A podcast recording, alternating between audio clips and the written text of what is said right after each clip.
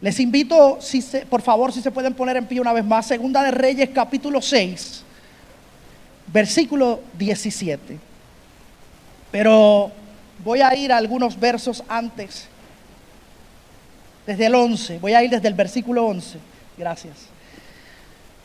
6 de Segunda de Reyes, desde el versículo 11 en adelante. Capítulo 6 de Segunda de Reyes, a partir del versículo 11 leemos, allí en el nombre del Padre, del Hijo y del Espíritu Santo. Y la iglesia dice, a ver, y el corazón del rey de Siria se turbó por esto. Y llamando a su siervo les dijo, no me declararéis vosotros quién de los nuestros es del rey de Israel. Entonces uno de los siervos dijo, no, Señor rey mío, sino que el profeta Eliseo está en Israel, el cual declara al rey de Israel las palabras que tú hablas en tu cámara más secreta. Y él dijo, id y mirad dónde está para que yo envíe a prenderlo. Y le fue dicho, y él aquí, y aquí que él estaba en, en Dotán. Entonces envió el rey allá gente de a caballo y carros y un gran ejército, los cuales vinieron de noche y sitiaron la ciudad. Y se levantó de mañana y salió el que servía al varón de Dios. Y he aquí el ejército que tenía sitiada la ciudad con gente de a caballo y carros. Entonces su criado le dijo, ah, Señor mío, ¿qué haremos? Él le dijo, no tengas miedo, porque son más los que están con nosotros que los que están con ellos. Y oró Eliseo y dijo, te ruego, oh Jehová, que abra sus ojos para que vea.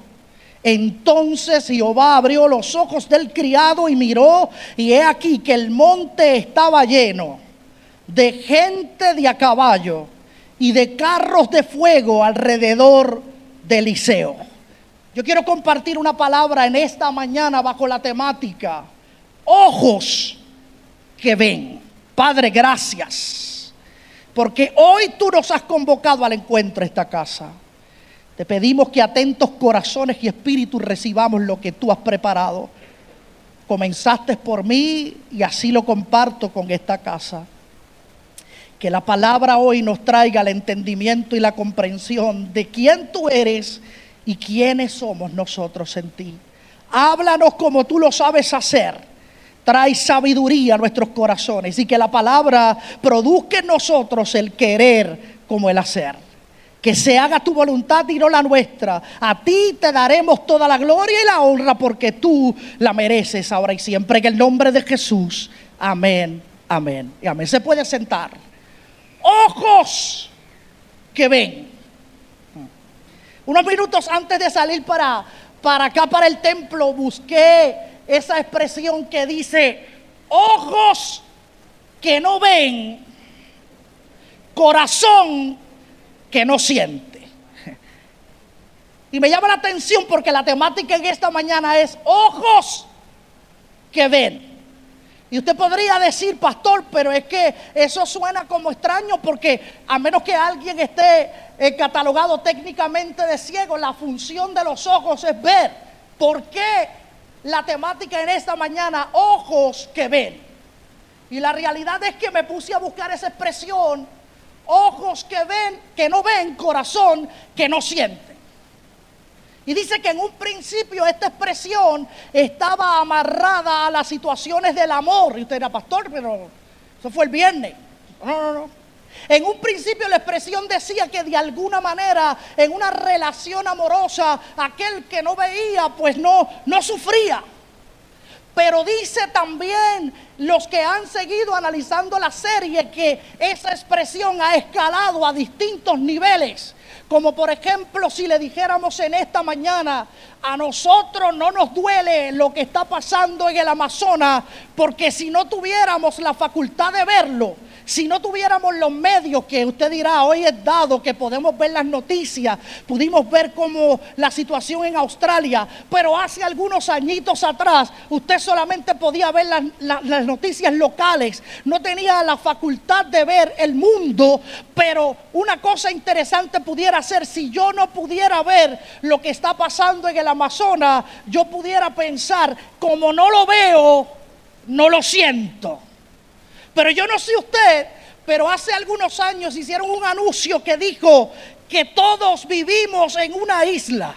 No sé si usted llegó a ver ese anuncio hablando del impacto ambiental y al final el mensaje era que no importa si algo acontece en el Amazonas o los polvos que se desarrollan en África, que usted dice, ¿qué me importa mirar a África hasta que le dicen que viene el huracán María y de repente todo el mundo quiere ver de dónde salió ese animal? Pues cuando miramos vemos que el mundo entero, al final todos vivimos en una pequeña isla. Lo que acontece en el universo afecta a todo el universo. Hace poco una persona me decía que costumbra, tiene propiedad en Culebra. Él me dice, yo, yo me bajaba del bote y caminaba a pie sin problema. Ahora me bajo del bote y me tengo que mojar los pies. Y si usted ha visto las noticias posterior a la situación del temblor, hay partes de nuestro país que están empezando a ver un efecto, porque el mundo es una pequeña isla que todos estamos sufriendo. Usted dice, pastor, pero ¿por qué el tema no es un tema ambiental en esta mañana? Lo que quiero decir es que por mucho tiempo nosotros no entendimos la importancia de eso porque teníamos ausencia de información. Hoy día hay un canal de televisión que se llama YouTube que produce contenido de segundo a segundo YouTube está produciendo contenido sin parar. Si usted va a YouTube, usted puede buscar algunas noticias y con esto cierro el tema. Usted no entiende el problema de la basura hasta que vaya a YouTube y busque un documental que dice que hay el tamaño de un territorio en el mar de basura tan grande que se puede ver a la distancia. Mientras usted no vea la magnitud del problema, podemos pensar eso a mí, que yo bote un sorbeto o que yo no haga esto, pues yo no hago nada. ¿Qué significa que yo eh, recicle, por ejemplo? No lo entendíamos hasta que somos expuestos, porque corazón que ve, entonces siente.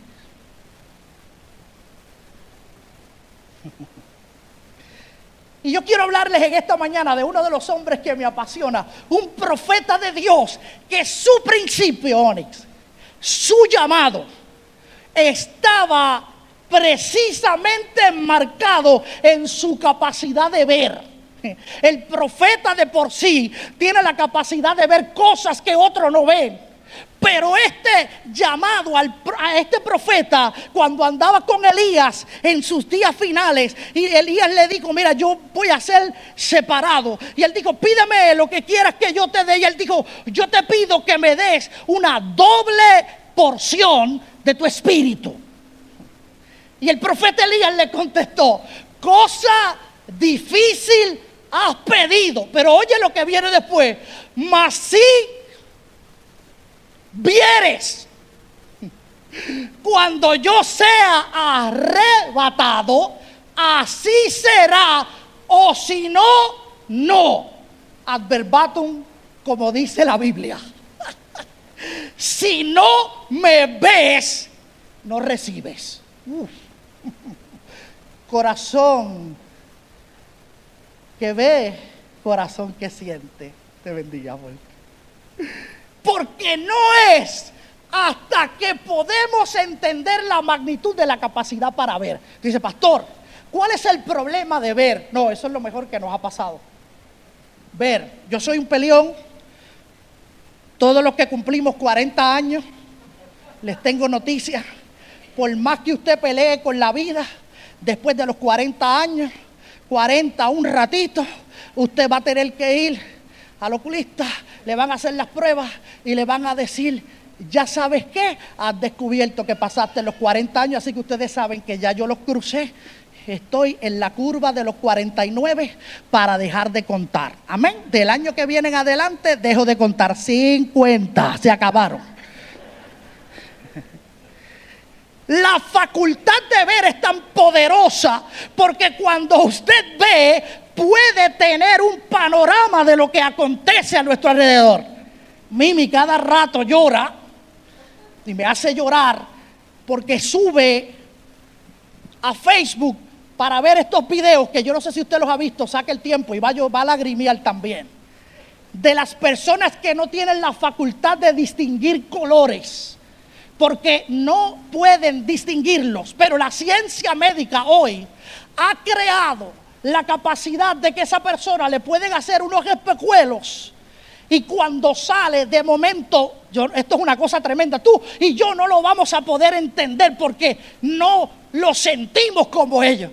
Pero esta persona le, le, hacen la maldad, lo sacan al campo y le dicen, toma, esto es un regalo. Y cuando se ponen los espejuelos, de momento puede interpretar la variedad de, de colores que hay, que para ti y para mí son dadas, pero para estas personas es una cosa extraordinaria. Es como marcarle el día uno en su vida. Pastor, ¿por dónde tú vas? es que cuando tú y yo tenemos la capacidad de ver, podemos tener un panorama interesante. Pero antes de ir para allá, yo no sé cuántos de ustedes son atraídos por unos videos, regularmente lo hace Latinoamérica, para tocar un tema de los prejuicios prejuicios. El prejuicio es que yo tengo una idea preconcebida de algo y sin que eso me haya afectado, sin que yo lo haya vivido, sencillamente me lo pudieron enseñar o lo construí con mi mente porque me entró por los ojos y con este ejemplo lo digo. Hay un anuncio hace años que trataba de presentarnos cómo nosotros vemos a la gente que anda mal vestida que pudiéramos catalogar que es un sin techo, que es un vagabundo, que es un borracho, que es un drogadicto, que es un, ladrón. El anuncio nos presentaba a una persona que mira con desdén, con desprecio a una persona que está mal vestida. Sin embargo, ve a una persona de corbata, camisa, y dice, este es un ejecutivo. Y después que le expone a ese panorama visual, donde usted comienza a catalogar, usted dice, a mí me enseñaron que si veo uno medio mal vestido, está loco, es ladrón. Y eso lo, lo, puedo decir porque todos nosotros hemos sido afectados. Por eso empezamos a construir ideas. Decimos, esa persona un tajaro. El anuncio te presenta el panorama y al final el encolbatado y bien bonito es el asaltante y el que estaba mal vestido le salva la vida. Y ahí se acaba el anuncio. La pregunta es, ¿qué vimos? ¿Por qué nuestros ojos nos pudieron engañar? ¿Por qué no pudimos discernir ese escenario? Porque todos nosotros estamos afectados por historia, por experiencia. Si usted le han asaltado en la vida, Claro que a usted ahora no es un juego que alguien le salga a las espaldas y lo toque. Usted no va a negar esa realidad, lo afectó. Si usted le han robado en su casa y usted llega a la casa y ve la puerta abierta porque uno de sus hijos o su esposo, como yo, que soy así, se me olvidó. Pero usted vivió una experiencia y, le robaron la casa. Usted no va a entrar a la casa a celebrar el cumpleaños. Usted va a entrar ahí con unos, con unos miedos porque hay algo, hay algo ahí. Pero la realidad es que la, la, visión nos puede dar referencias de cuidado, pero a la vez también nos puede engañar, Raquel. La visión nos puede engañar. Nos puede dar un panorama equivocado de las cosas. Y yo quiero en esta mañana decir ojos que ven, porque en el profeta Eliseo hay un ministerio que estaba dirigido a hacer que gente que le rodeaba vieran cosas que solo él podía ver. Y la palabra que leímos en esta mañana nos pone en perspectiva del capítulo 6, donde los sirios, en eh, la historia en puertorriqueño, este es el resumen. Les voy a resumir la historia para Facebook. Esto iría para Facebook. En la casa del gobernador están pensando unas cosas y allí adentro, en la cámara más secreta, donde cierran todas las puertas, le quitan todos los celulares, no hay conexión, no entra señal, no hay nada, nada puede entrar. El gobernador de tal país piensa algo y al otro día cuando va a implementarlo, y llega al lugar que lo va a implementar, le sale mal, porque alguien ha dicho cómo hacerlo para que quede mal. El rey de los sirios planificaba un ataque y el profeta Eliseo iba y le decía al rey, los enemigos vienen por el norte, tú te vas sur. Y al otro día venían los sirios al ataque y cuando llegaban armados, preparados, decían, ¿qué pasó aquí? ¿Qué tú crees que pensó el rey? No, no, es que el, el escritor dejó el registro él dijo, ¿quién de nosotros, quién aquí adentro está con Israel? En español, ¿quién es el chota? Fíjate, yo no he hablado con los jóvenes para preguntarle cómo en este tiempo le llaman al chota. Porque en mi tiempo era el chota. Ese es el que no aguanta nada. Ese es el que en la clase hacía las maldades y levantaba la mano. Fue fulano, fue fulano. Papi, los hermanos, ay Dios mío. Yo le dije otras veces que mi mamá ofrecía pesos a ver quién le había cortado las matas y yo en mi inocencia. Mami decía un peso para ver quién fue el que me cortó la mata de rábano esa preciosa que yo tenía ahí. Mami, yo. Ah, fuiste tú. Ah. La realidad es que alguien está revelando lo que hay en secreto, alguien lo está revelando. Y lo interesante es que en el equipo del rey de Siria hay gente que sabe pero que sabe que el problema no es la estrategia. El problema es que en Israel, yo no sé, yo no sé, yo no sé. El problema es que en Israel Dios revela. El problema es que en este otro lado el profeta habla con Dios y Dios le dice, dile esto. Y él revela la palabra al rey y el rey es librado. Y el rey de los sirios dijo, entonces el profeta, el profeta Eliseo es el problema. Vamos a caerle encima. Dime dónde está y yo voy a ir. Y no fue con cuatro soldados. Si usted lee el pasaje que leímos, fue con gente de a caballo fue con un ejército y sitió la ciudad. La cosa es que el profeta durmió, yo me imagino, varón, que el profeta durmió tan tranquilo. Porque hay tiempo de orar y hay tiempo de dormir. Y cuando uno duerme, uno debería dormir tranquilo. No debería haber cosas que nos interrumpan el sueño. Y el profeta durmió tranquilo y a la mañana siguiente el siervo de Eliseo salió primero y cuando se fue a tomar el café, sacó la tacita de café yaucono. Alaba al cordero por los que tomaron café hoy. Los que no se apuntan ahorita, busque algún lugar, un refugio y tome. Cuando abrió la ventana y miró al campo, vio que estaba rodeado. Y lo que él vio le empezó a dar información le empezó a crear una imagen de lo que podía suceder. Entienda esto, él se expuso a un ejército, eso fue lo que él vio.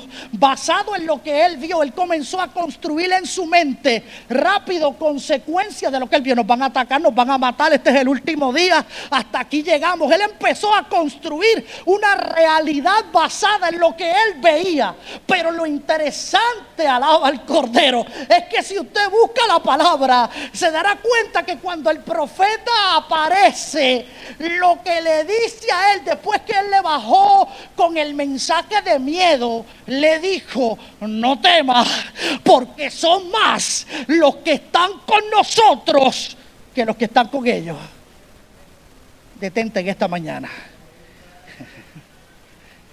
Hace rato ya dirá que el profeta estaba viendo la misma escena, pero él tenía una visión un poquito más amplia del mismo suceso. Aleluya, aleluya, aleluya. Visión espiritual, capacidad de visión espiritual es poder mirar, varón, los problemas de todos los días, pero con un algo más de nuestro lado. No para negar que ahí no hay un ejército, el profeta no le dijo al siervo, tú estás loco, yo no veo ejército. Él le dijo, sí, sí, sí, yo veo ese ejército, pero yo también veo que son más los que están con nosotros que los que están con quién, con ellos. Él lo veía y el siervo no lo veía en el mismo lugar, bajo la misma escena. ¿Y cuál es la oración del profeta? Si Michelle y yo estamos en el mismo sitio y no podemos ver una realidad, algo hace falta. Algo hace falta traer para que podamos ver lo mismo. Uh. Yo no vengo a predicarte en esta mañana el mensaje del positivismo que dice, no, no existe, no existe. No, no, no, existe. Los enemigos estaban ahí. Yo vengo a plantearte que hay momentos en nuestra vida que esa realidad que tú ves y que te paraliza, porque tú dices, hemos sido sitiados, el enemigo nos ha creado un problema, no tengo para dónde ir. Cuando tú sientas eso en tu vida, tú necesitas traer a alguien más que lo vea con... Aleluya. Busca a alguien que lo vea contigo, pero que ese que tú busques tenga un algo más para poder ver esa misma realidad y te diga, si estamos rodeados, pero el que está con nosotros es más poderoso que ellos. Así que el profeta dijo, si lo que yo veo, mi siervo no lo ve, tengo que hacer algo. Y eso es lo que leímos en esta mañana. Y oró Eliseo y dijo, te ruego, oh Jehová, que abras sus ojos ¿Para qué? ¿Cómo es? Que abra sus ojos para qué? Para que vea. Él era ciego, mano Luis. No. Él veía. Él tenía una capacidad de ver que estaba limitada. Pero para entender la magnitud de lo que allí acontecía, hacía falta una oración para que el Señor le abriera los ojos. La oración fue, te ruego, oh Jehová, yo no lo voy a poder hacer. Te pregunto, hermano, en esta mañana, ¿tú has alguna vez has tratado de convencer a alguien de algo y no hay manera? Y la persona te dice que yo tengo un problema y esto está tan terrible. Y tú le dices, después que tú lo escuchas, porque hay gente que escucha, hay otros que empiezan a aconsejar al arranque. Hay consejeros de. Son terribles. La gente no ha dicho nada y ya van 40 consejos. El buen consejero escucha. Pero después que tú lo has dejado que hable y empiezas tú a aconsejarlo, y tú empiezas, mira, yo, yo, quizás tú deberías explorar. Es que yo no, no, no, eso no va a funcionar y esto no va a funcionar. Y tú le tratas de explicar a alguien que está sitiado espiritualmente o emocionalmente, es bien difícil. Quizás tú ves una cosa y él no la ves. Y a lo mejor a veces tú y yo estamos agotados tratando de hacer que alguien vea algo que no va a ver y se nos ha olvidado que lo más importante antes de lo que yo pueda saber o de lo que yo he vivido, porque yo he tenido experiencia, a veces el puertorriqueño somos expertos de todo. No sabíamos de terremoto hasta el 7 de enero. Después de ahí todos somos expertos, geólogos. Vemos grutas, analizamos mapas, sube el agua, baja el agua, sube la temperatura, las estrellas se alinean. Todo de momento usted entra y todos somos una enciclopedia. Y a veces estamos tratando de explicar realidades uh, basadas en mi experiencia y se me ha olvidado hacer lo más simple, varón. ¿Qué tal si le oramos al Señor? Aleluya. ¿Qué tal si le oramos al Señor y le decimos, Señor, qué tal si tú le abres los ojos para que vea? Uh, porque ya yo he agotado mis experiencias, le he contado de las 40 años en el Evangelio que ve, que llevo, que yo predico, que yo canto, que yo soy esto, soy maestro. Escúchame, soy una autoridad en la palabra. Pero hay momentos que cuando tú estás sitiado, nada de eso funciona. Funciona que le ores al Padre y le digas, Señor, el profeta le podía insistir al siervo, pero no era momento. Él dijo, Padre, ábrele los ojos para que vea. Y la palabra dice, inmediatamente oró Onix. El siervo vio que el monte estaba rodeado y que Eliseo estaba rodeado por carros de fuego. Lo que te tengo que decir es que hace rato el profeta los había visto. El siervo no los podía ver. Pero cuando él trajo la oración a Jehová y lo trajo a la conversación, el panorama cambió porque ahora dos podían ver lo que estaba pasando allí. Y en esta mañana,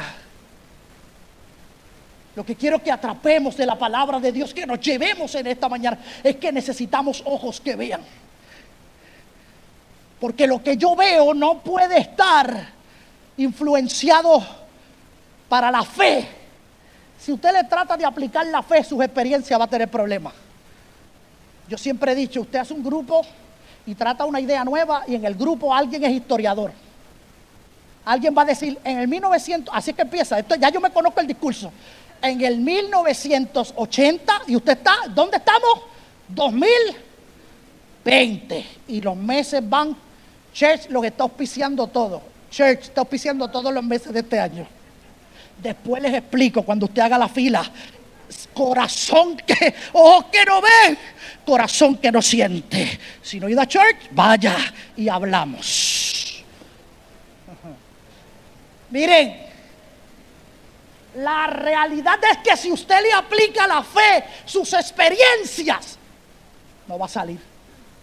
Porque usted tiene una idea nueva y alguien dice en el 1980, y lo dice con esta seguridad, eso ya lo probamos y es científico, tiene hasta rigor científico. Y eso no funciona. ¿Alguna otra nueva idea para debatir? Tiran otra y dice, sí, esa la probé en el 85. Y a la media hora usted está loco por repartir las galletitas y los jugos de China y vámonos para casa que esto no va a funcionar. Espiritualmente le queremos aplicar experiencias al a la rama que le pertenece a la fe.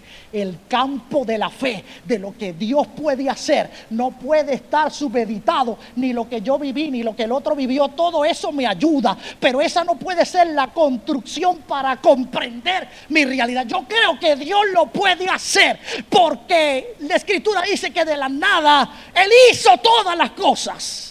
Yo le decía a los jóvenes par viernes atrás hablando del poder creativo de Dios. Dios dijo y fue hecho.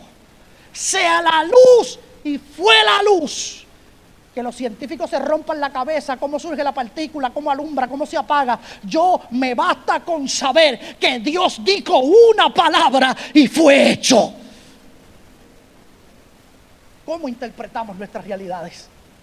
El siervo no podía ver la magnitud, pero cuando recibió la oración, él pudo comprender que allí había algo más de lo que él primeramente vio. Entonces, Jehová le abrió los ojos del criado y miró otra vez. Y he aquí que el monte estaba lleno de gente de a caballo y de carros de fuego alrededor de Eliseo. ¿Qué vemos? A mí me, parece interesante que el pueblo de Israel, cuando Dios los sacó, de, sacó de Egipto, les dijo, le voy a dar una tierra que fluye leche y miel. Dios nunca dijo en esa conversación inicial, Él nunca dijo que iban a estar un montón de años en el desierto. Yo le voy a dar una, una tierra que fluye leche y miel. La Biblia dice que mandaron a los espías ¿A qué? ¿A qué los mandaron? ¿A qué los mandaron, varón? ¿A qué? ¿A qué? ¿A qué? Espiar. ¿Y espiar? ¿Espiar? ¿Qué? ¿Qué? ¿Qué es espiar? Para poder espiar, ¿qué facultad hay que tener? Ver. Escanear el panorama.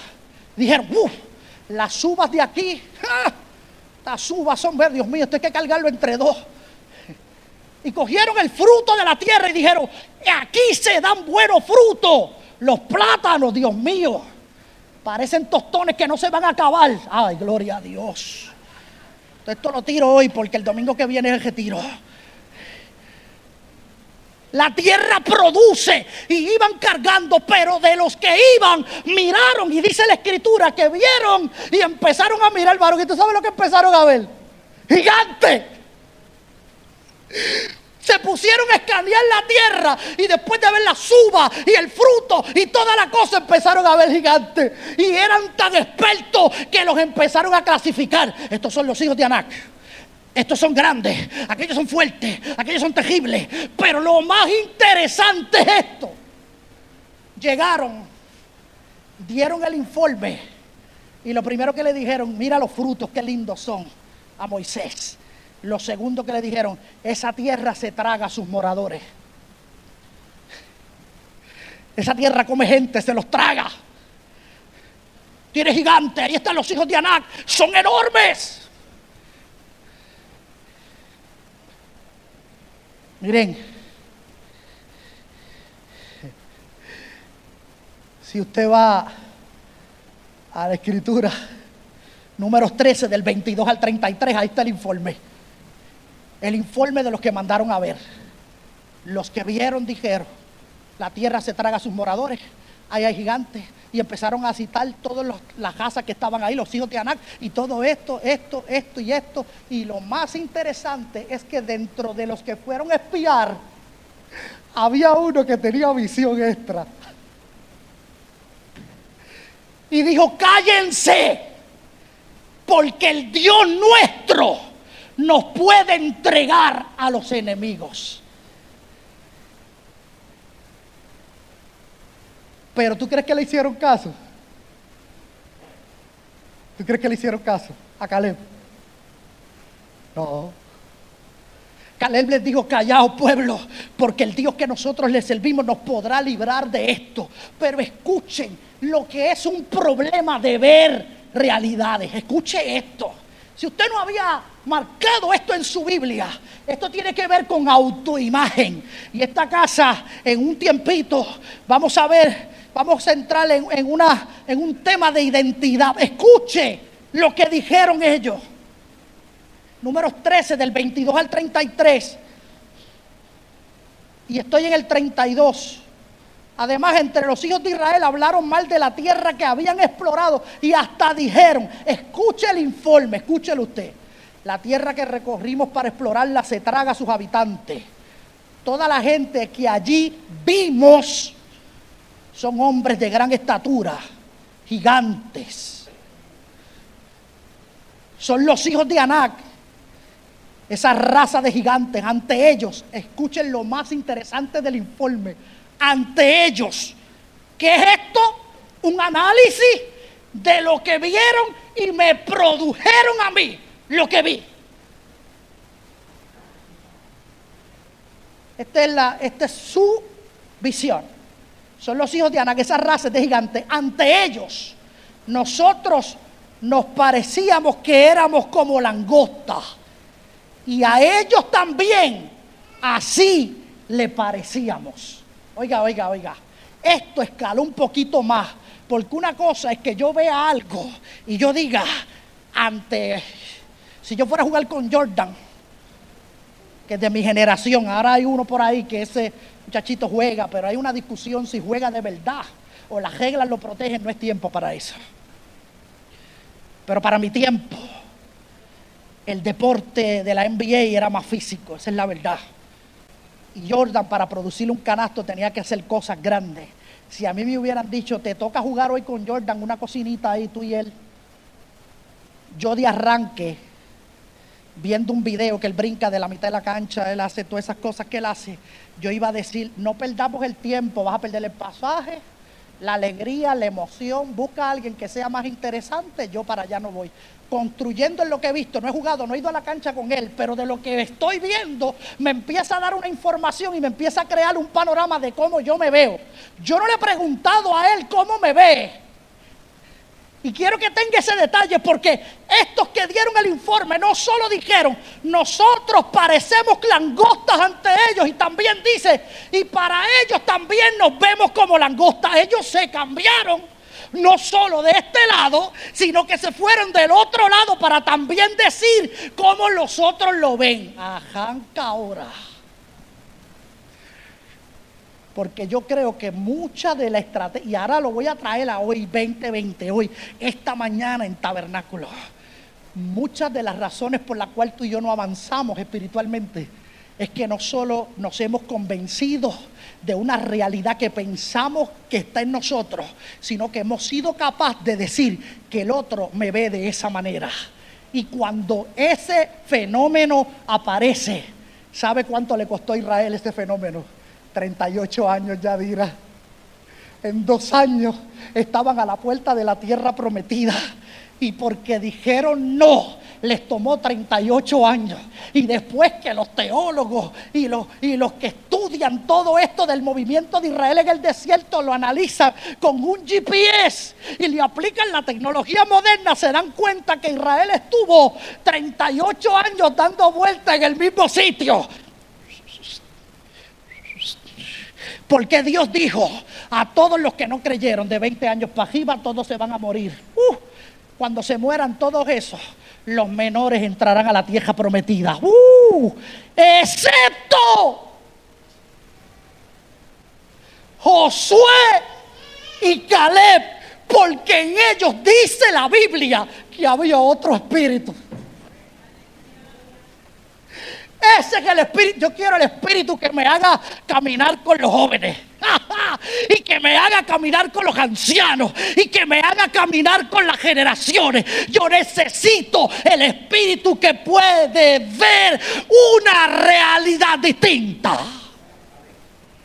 Si yo le pido hoy al periódico, el vocero, que me predique, no lo he visto. Por si las dudas. Quizás me dice en el fin de semana murieron jóvenes, veintipico de años, treinta y pico, no pasan de los treinta y cinco años a manos de accidentes, drogas, asesinatos, murieron. Ese panorama es el que me están pintando. Yo les pregunto aquí esta mañana, si ese es mi referente, ¿qué tú crees que yo voy a hacer? Yo voy a perder la esperanza. Yo necesito tener el espíritu de Josué y Caleb que mira a esa misma generación que el diablo los está acabando. Y yo quiero mirar a esa misma generación y decir, Dios levanta una generación en medio de estos muchachos para hacer grandes cosas. Y hermanita, aunque yo tenga 80 años para verlo, yo lo quiero ver. Porque sabes una cosa, iglesia, que el día que le tocó a Josué repartir la tierra,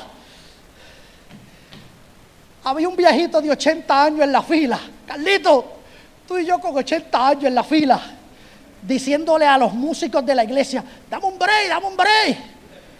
Aunque sea para dar dos tonitos, dos tonitos. y estaban en la fila para recibir la heredad. Y en medio de una juventud había un viejito de 80 años, alaba, a mí me encanta esta historia, porque yo me imagino los jóvenes diciendo, ¿qué hace este viejito aquí si él está cada jato, se agaja, se echa, ya, ya a mí me duele el alma, a mí hasta levantarme me duele, y lo que tengo son 49 años, yo lo confieso, me ajodillo, y para levantarme hay que orar. Yo no ahorro cuando me ajodillo, yo oro para levantar. Señor, ayúdame. Ahora viene la parte y jodeo. Jodeo, haga un brazo, levanto el otro, le pregunto, ¿tú quieres? Dímelo, ¿estás contento? Pero en la fila, en la fila, había un viejito de 80 años, wow y Dios quiera que alguno de esos muchachos en la fila, Dios quiera que alguien de esa generación se hubiera volteado a preguntarle, ¿qué tú haces aquí? Porque él tenía una historia interesante que contarle. Él tenía que decirle, lo que pasa es que hace mucho tiempo, cuando tus ancestros estuvieron a la puerta de la tierra prometida, dijeron que no porque vieron gigantes, dijeron, esto es un problema, esto es un bochinche, para allá no vamos. Pero Josué y Caleb y yo y yo dijimos, podemos. Y yo estoy hoy viendo el sueño porque estoy a ay, alaba el Cordero, estoy a dos o tres pasos de recibir mi heredad. La cosa es que usted podrá decir, el viejito lo que estaba esperando era el seguro social. Cuando se paró al frente de Josué, le dijo, tú sabes que tú y yo tenemos una conversación pendiente. Jehová dijo que nos iba a dar la tierra. Y tú sabes lo que yo te estoy pidiendo. Tú sabes lo que yo te vengo a pedir. Yo no quiero la llanura. Esta casa necesita viejitos de eso, que tengan capacidad de ver que hay mucho más que hacer que quedarme quieto que tengan la capacidad de decirle a una nueva generación, te reto en oración, te reto en la palabra, te invito a que vayas a otro nivel. Él dijo, yo quiero el monte. Y yo sé que en el monte hay gigantes. Pero ese monte es mío. Wow. Y salió con las escrituras. Y él dijo, he montado una casa. Yo y mis hijos conquistaremos ese monte. Porque dos pudieron ver una realidad distinta de diez. Información importante para la casa. Que diez vean no hace mayoría que haya visión de Dios, eso sí importa. No podemos atraparnos por el feroz mover de la gente que ve cosas y dice, si acabó, me quito. Yo creo en una generación que puede ver cosas más grandes. Oremos al Señor para que nos dé ojos que vean. Oiga esto. Caleb pidió al pueblo que se callara esto es mío. Ahora, oiga esta historia. Tres reyes salen a pelear contra un enemigo común. Josafat y otros reyes de la tribu de Israel salieron a batallar. Y dice que se reunieron los tres reyes y dijeron, vayamos a la batalla. ¿Y cuál es la estrategia? los vamos a atacar por el desierto, a los moabitas. Pero ¿sabe qué pasó? Siete días le metieron al desierto, siete días paró. Y después de andar por el desierto en siete días, no encontraban agua. Estaba seco, ni para el ejército, ni para los caballos. Así que la situación era altamente preocupante. Esta mañana te he dicho, cuando te sientas sitiado, pide visión. Cuando te toque conquistar y los demás no vean, pide visión. El, segundo, el tercer elemento que quiero discutir en esta mañana, cuando enfrente sequía, pide visión. Porque el desierto tiene una cosa que se llama... ¿Quién me dice? Si usted está bien seco en el desierto, que usted puede empezar a ver. ¿Eh? ¿Qué produce? O así es real usted empieza a ver una cosa que se llaman ¿qué? Espejismo. Donde quiera ver agua, allí hay agua. Y usted le mete las energías que le queda para llegar a ese sitio y cuando llega, era una piedra que el sol la hizo brillar, parecía un charco y tú llegas desesperado y cuando te paras de frente no hay agua. Desierto, siete días, los ejércitos, la batalla estaba comprometida, los enemigos estaban a punto de conquistar. La pregunta que se hicieron aquellos hombres reunidos, los principales hombres de guerra, ¿hay alguien a quien podamos consultar? Uh. Y Josafat dijo, aquí hay un profeta que se llama Eliseo, mándenlo a buscar. Y el profeta Eliseo llegó. Mire, el profeta Eliseo se presentó en el evento Segunda de Reyes capítulo 3. A partir del versículo 9 dice, partieron pues el rey de Israel y el rey de Don y lo rodearon por siete días hasta que le faltó el agua. Y ellos dijeron, ah Señor, ha traído estos tres reyes para entregarlos en manos de los moabitas. Le oran estos hombres a Jehová. No hay aquí algún profeta del Señor que consultemos. Y uno de los siervos del rey dijo, aquí está Eliseo, el hijo de Zafat el que solía verter agua en las manos de Elías, servidor de Elías. Versículo 17. Mandaron a buscar al profeta y yo quiero que tú oigas lo que el profeta le dice a estos tres reyes, listos para la guerra.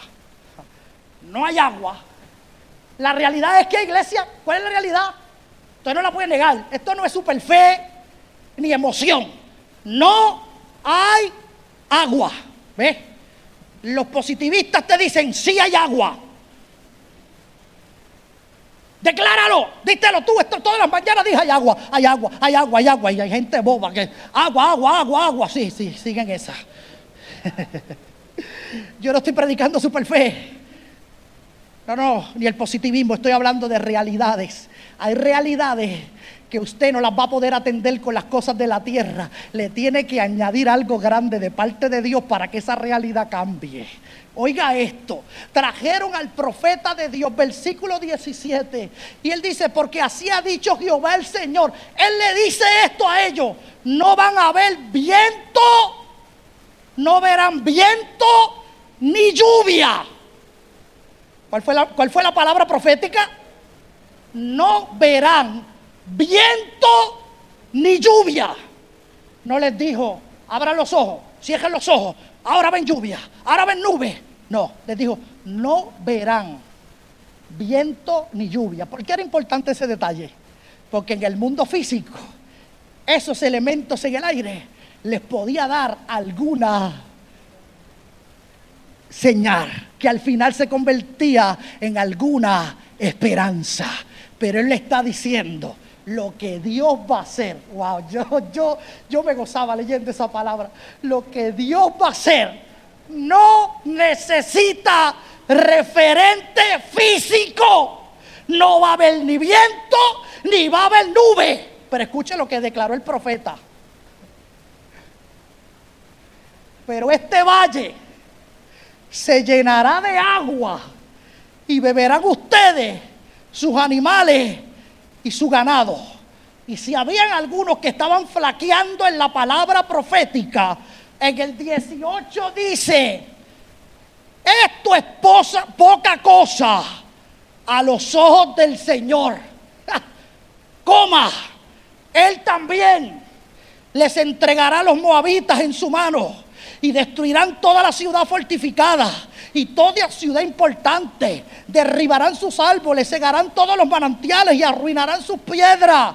Versículo 20. No pasó un año. Yo creo que esto fue una conversación de... Ay, Dios mío. Esto parece que fue una conversación de tarde. Acuéstate porque mañana algo Dios va a hacer. Y la escritura dice, y aconteció por la mañana que cuando salieron a beberse el café Yaucono los capitanes de adentro de la caseta de campaña, escucharon un ruido. Porque cuando se levantaron a la hora que se suele presentar la ofrenda vegetal, he aquí que llegaron las aguas por el camino de Don y la tierra se llenó de agua. Una cosa es que tú digas, pastor, una cosa es que tú digas que mucho llovió anoche. Otro es que yo me levante por la mañana sin viento y sin nube. Y de repente, yo no sé, ¿cuántos han ido al río aquí? ¿Cuántos? ¿Cuántos? ¿Usted ha, vivido, alguien ha vivido un golpe de río? Hay generaciones que tú le explicas el golpe de río y ellos dicen, no, yo voy al río a tirarme y yo zambullo y me tiro. Pero los viejitos decían, cuando tú vayas al río y tú veas que empieza a bajar basura, ve, yo le doy gracias a Dios porque yo soy de la generación que estoy en, in between entre los teenagers, teenagers y entre los viejitos, viejitos. Y yo me gozo estar ahí, qué bueno, qué bendición. Es haber nacido en el 1971. He visto la tecnología, pero me gozo con la sabiduría de los viejitos. Y los viejitos decían, cuando tú veas que baja basura por ahí, salte muchacho, que viene el golpe porque aunque tú estás en Chalcofrío con un día soleado, en el yunque está lloviendo.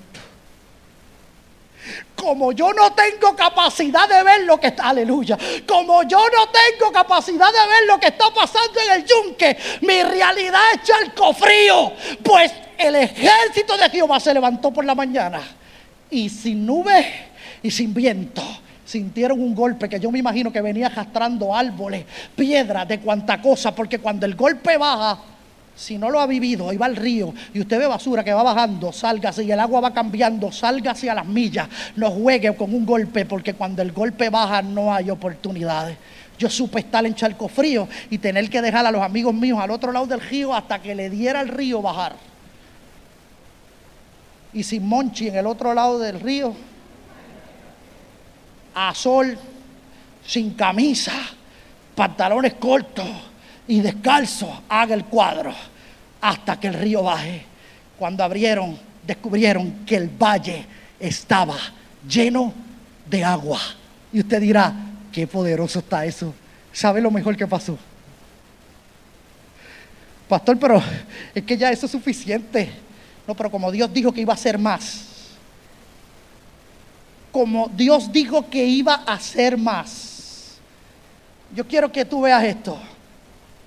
Esto se trata de operar en la visión del Señor. Miren lo que pasó. Cuando ofrecieron el sacrificio y vieron la tierra se llenó de agua. Cuando todos los de Moab, los enemigos, versículo 20, 21, subían a pelear contra ellos, se juntaron desde los apenas podían ceñir armadura en adelante y se pusieron en la frontera. Cuando se levantaron por la mañana y brilló el sol, brilló el, oiga esto, para Israel, ¿qué era el milagro? Agua. Oiga lo que estaba pasando en el otro lado del campamento de los enemigos. Cuando se levantaron por la mañana y brilló el sol sobre las aguas, vieron los de Moab desde lejos las aguas rojas como sangre. Aguas rojas, información, la procesaron, conclusión esos tres ejércitos se volvieron locos por la desesperación del agua. Como ellos no tienen agua, se empezaron a matar entre los unos a los otros. Eso es un charco de sangre. Ellos están muertos, vayamos ahora. Y dice la escritura.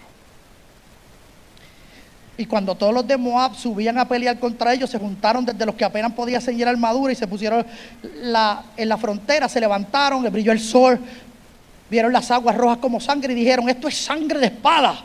Los reyes se han vuelto uno contra otro y cada uno ha dado muerte a su compañero. Ahora pues, Moab, al botín. Pero cuando llegaron al campamento de Israel se levantaron los israelitas y atacaron a los de Moab. Y según fue dada la palabra, así se cumplió. Lo que era valle de agua para el ejército de Dios era un río de sangre para los enemigos.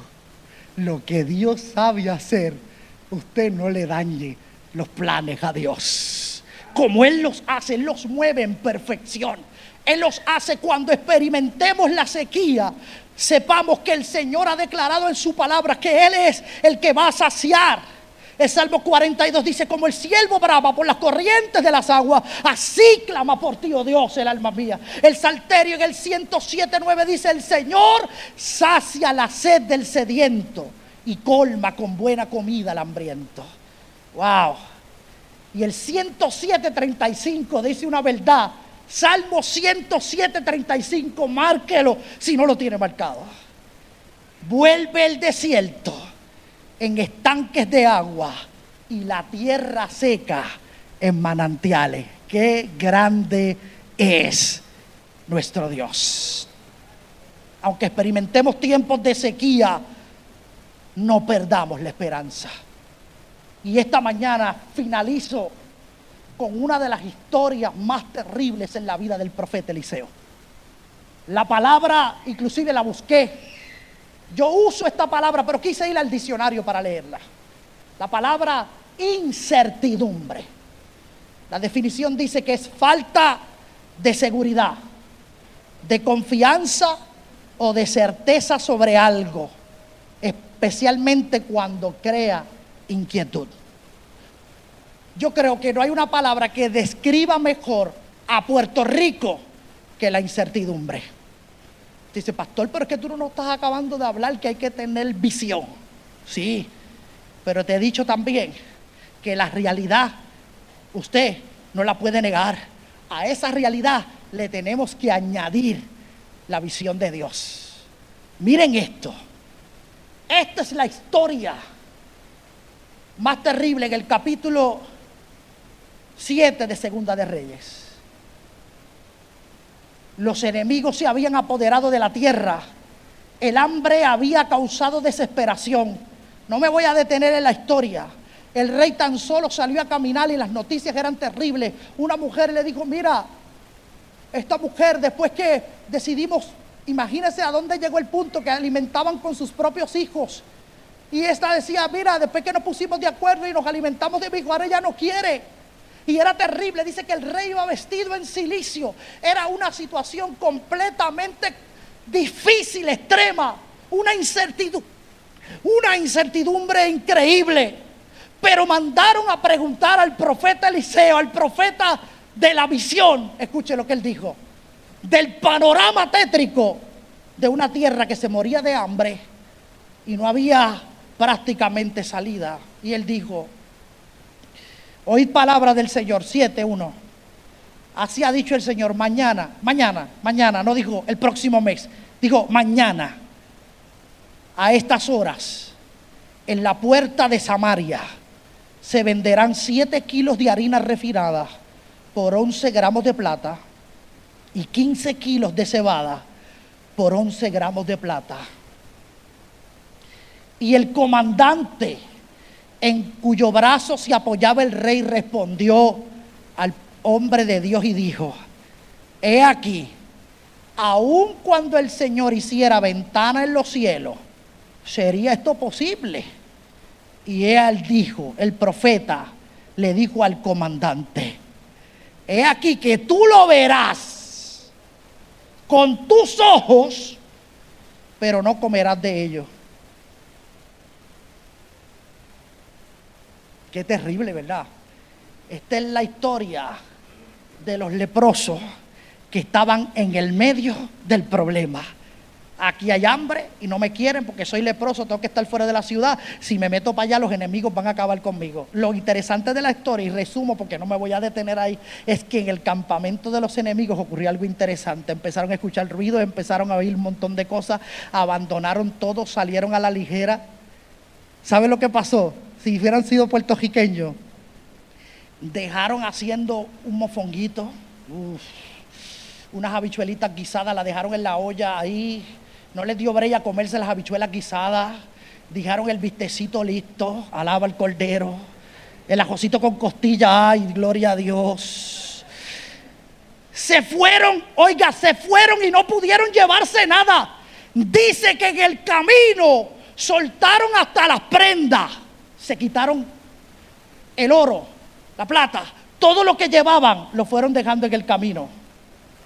Y los leprosos entraron a la ciudad porque encontraron un silencio tan grande que se metieron a la primera caseta y había arroz con costilla. Y dijeron, esto está bueno. Pero se fueron a la otra y les habían hecho el postre. Y dijeron, esto está mejor.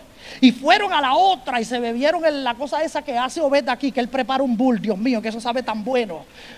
Y dijeron, esto todavía está mejor, pero su reflexión fue, estamos haciendo mal.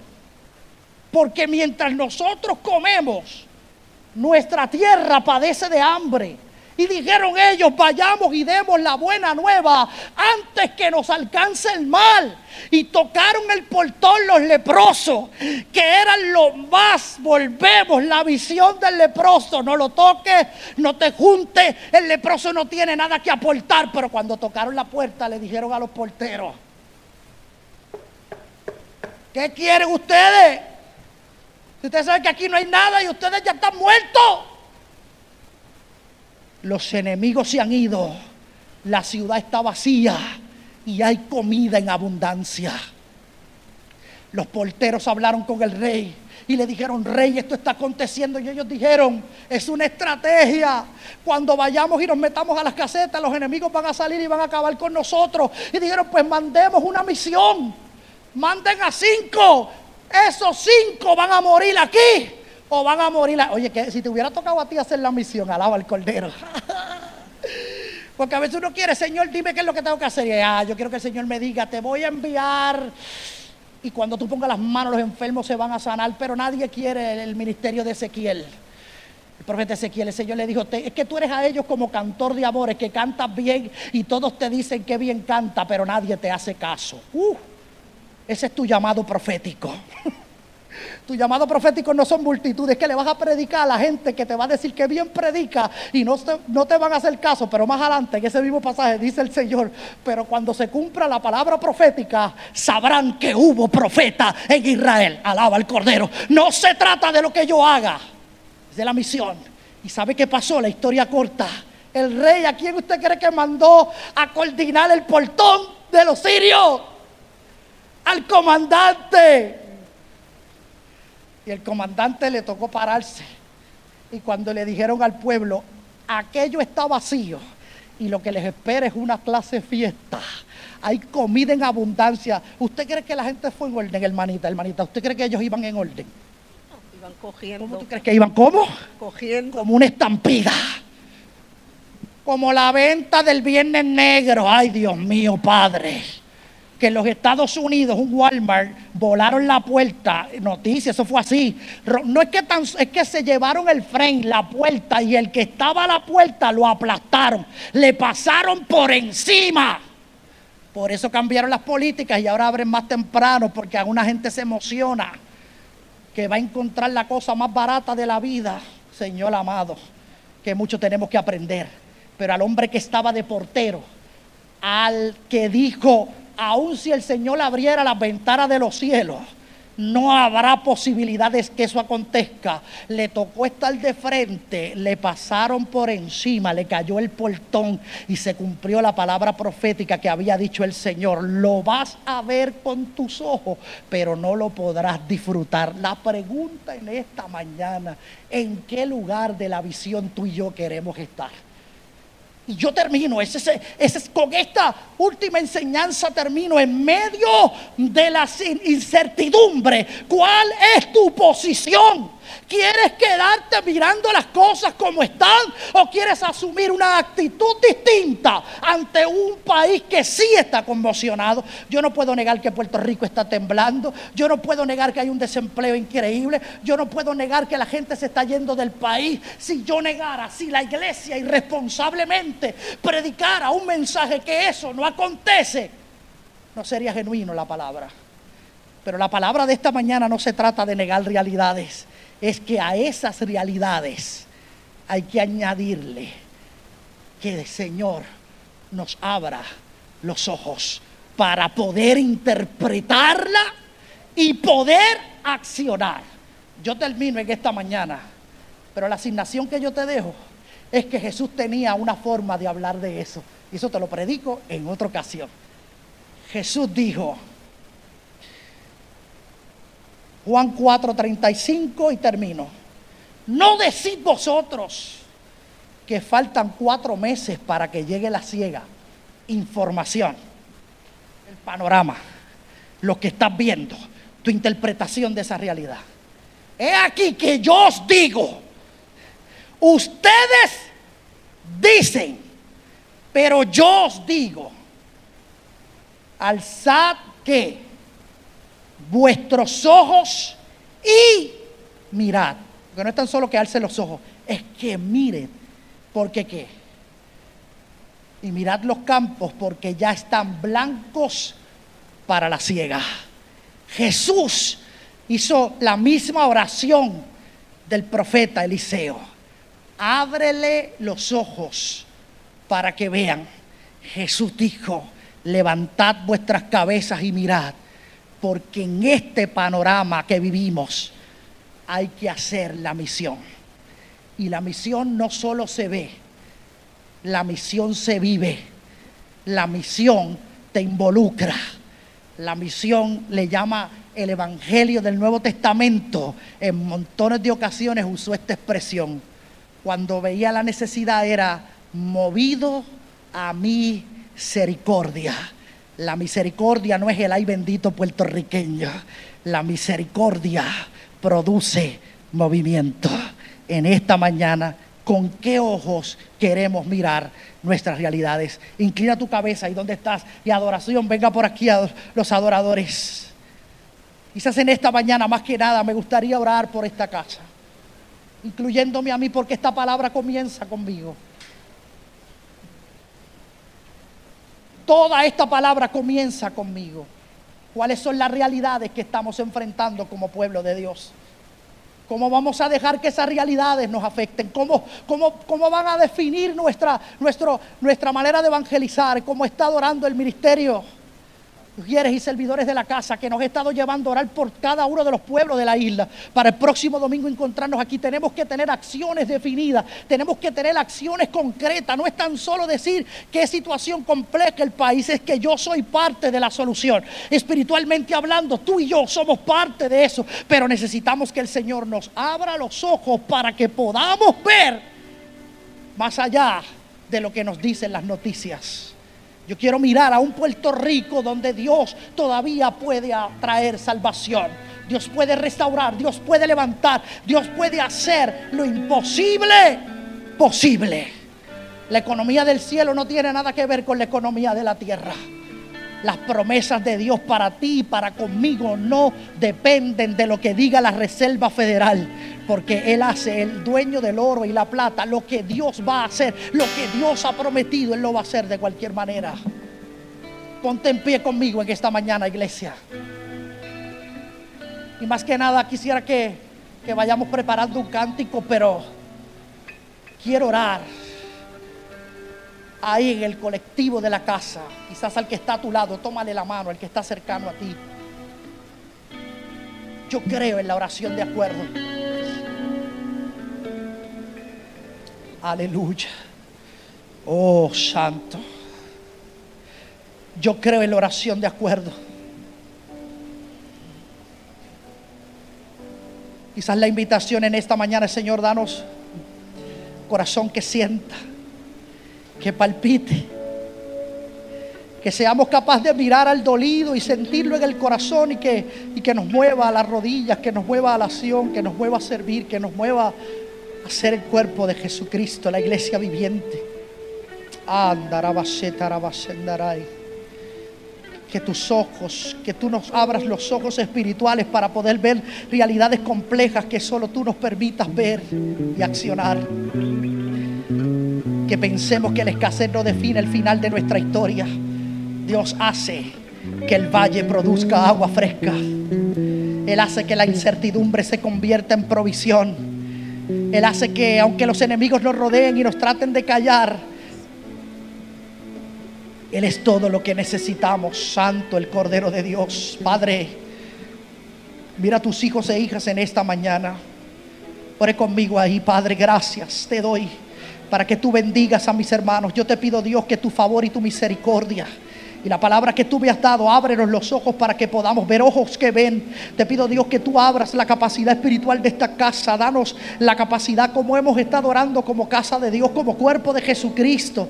Amplía nuestra visión para poder mirar las problemáticas reales del mundo con soluciones que provengan de lo alto. Dios, que aprendamos a rechazar tantos argumentos nuestros para profundizarnos en tu verdad y creer que tú cambias el panorama a nuestros hijos. Tal vez esos que hoy se han convertido en un dolor de cabeza, que los podamos mirar y podamos orar sobre ellos y declarar una palabra de libertad, una palabra de vida. Nuestros esposos o esposas tal vez están hundidos, tal vez no sirven, no perseveran con nosotros en la casa y tal vez están rodeados de tantos vicios y situaciones, pero clamamos en esta mañana, tú cambias esas realidades en favor de tu Espíritu Santo, nuestros matrimonios, nuestra familia, nuestras comunidades, Dios mío, nuestros escenarios laborales donde estamos, tal vez los ambientes es tan complejo, pero te pedimos Dios que tú añadas a ese panorama soluciones poderosas que cambien esas realidades en favor del reino de Dios. Nos rendimos a ti, te decimos Dios que no es con nuestras fuerzas, sino con el deseo de que tú hagas en nosotros tu voluntad. Cubre a tus hijos e hijas de esta casa y permite Dios que tú nos lleves a dimensiones poderosas para verte obrar y ser parte de lo que tú estás haciendo. Danos la actitud que Jesús nos pedía, rostros levantados para mirar al campo y decir, wow, allí hay que servir. Sirvamos a los niños, sirvamos a los ancianos, evangelicemos, vayamos al campo, ofrendemos para sostener la misión, hagamos lo que tengamos que hacer, pero que podamos ver en la dimensión del Espíritu que somos los llamados para esta hora. Somos el pueblo de la buena nueva. Somos el pueblo de la buena noticia. Somos el pueblo que hemos recibido la verdad del Señor para proclamar en todo tiempo. Somos la luz, somos la sal. Somos tu pueblo llamado Dios para anunciar las buenas nuevas de salvación. Bendigo mis hermanos y así como nos hemos enlazado en esta mañana, así te pido que haya bendición abundante, que fluya, que fluya a lo largo y lo ancho de este lugar y el testimonio de tu verdad nos permita caminar y madurar en la fe. En el nombre poderoso de Jesús. Gracias te damos, Señor, en esta mañana. Amén. Amén. Vamos a...